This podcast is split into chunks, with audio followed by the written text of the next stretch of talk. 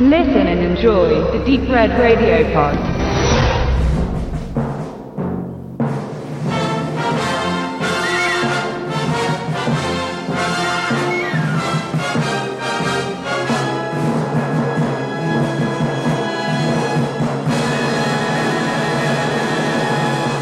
Unter der großen Anzahl von Antikriegsfilmen, die den Zweiten Weltkrieg zum Thema haben, sticht Carl Formans Die Sieger von 1963 aus vielerlei Gründen hervor.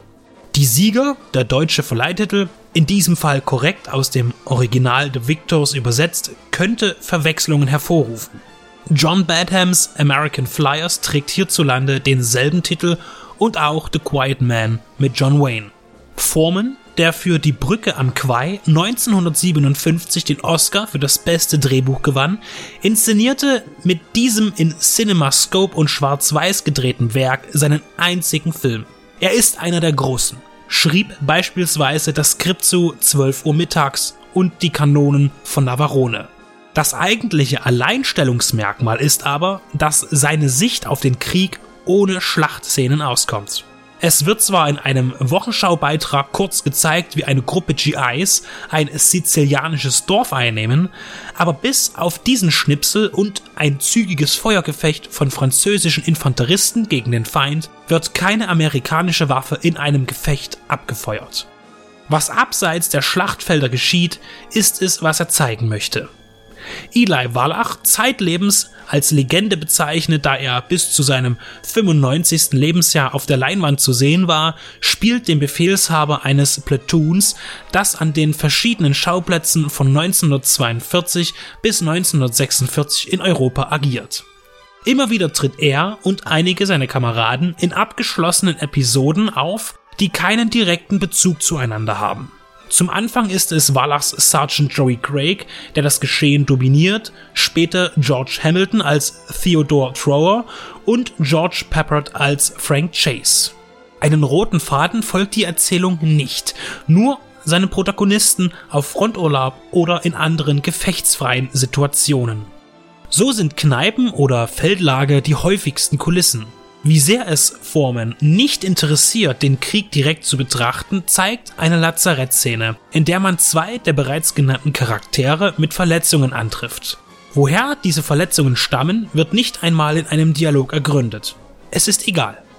Die Episoden sind manchmal ausgedehnt, aber auch andererseits nur wenige Minuten kurz. Eine Gemeinsamkeit ist, bis auf wenige Ausnahmen, dass oft Frauen eine wichtige Rolle spielen und die Beziehungen, die diese zu den Soldaten pflegen. Somit ist der weibliche Anteil im Cast sehr beachtlich und prominent. Senta Berger, Romy Schneider, Elke Sommer, Melina Mercury und Jeannie Moreau geben die unterschiedlichsten Figuren ab. Von der scheuen Hausbesitzerin, die auf Craig trifft und eine poetische bis romantische Nacht mit ihm verbringt, über eine unsympathische, aber aus der Not heraus zur Prostitution gezwungenen Musikerin, auf die Trower stößt, sowie eine hinterhältige Schwarzmarkthändlerin, mit der Chase eine Liaison eingeht. Es geht nicht um Action, sondern um Emotionen und Entscheidungen. Es geht darum, ein Sieger zu sein, in einer Situation, in der jeder nächste Moment ungewiss ist und den Tod bedeuten kann. Chronologisch kündigen zwischendurch Wochenschauberichte den Zeitraum an, in dem die jeweiligen Abschnitte handeln. Sprunghaft und ohne erkennbare Koordination sind die Folgen aneinandergesetzt. Manchmal mit allen männlichen Darstellern, unter anderem auch Peter Fonda, Albert Finney und Vincent Edward, oder alleine im Porträt. Dabei sind nicht nur Tragik und Trauer, sondern auch Heiterkeit zu erleben, nicht selten mit beinahe komödiantischen Zügen. Die vermutlich prägnanteste Szene ist, als der Trupp zur Hinrichtung eines Deserteurs geladen wird und im Winter auf geschlossener Schneedecke der Exekution beiwohnt. Die Abläufe dieses Rituals werden unterlegt mit dem Weihnachtslied-Klassiker Have Yourself a Merry Little Christmas, gesungen von Frank Sinatra. Eine eindringliche Kombination, die nach dem Ableben des Erschossenen fortgesetzt wird mit einem kräftigen und verstörenden Halleluja und der Liedtextzeile Friede auf Erden und gnädige Milde.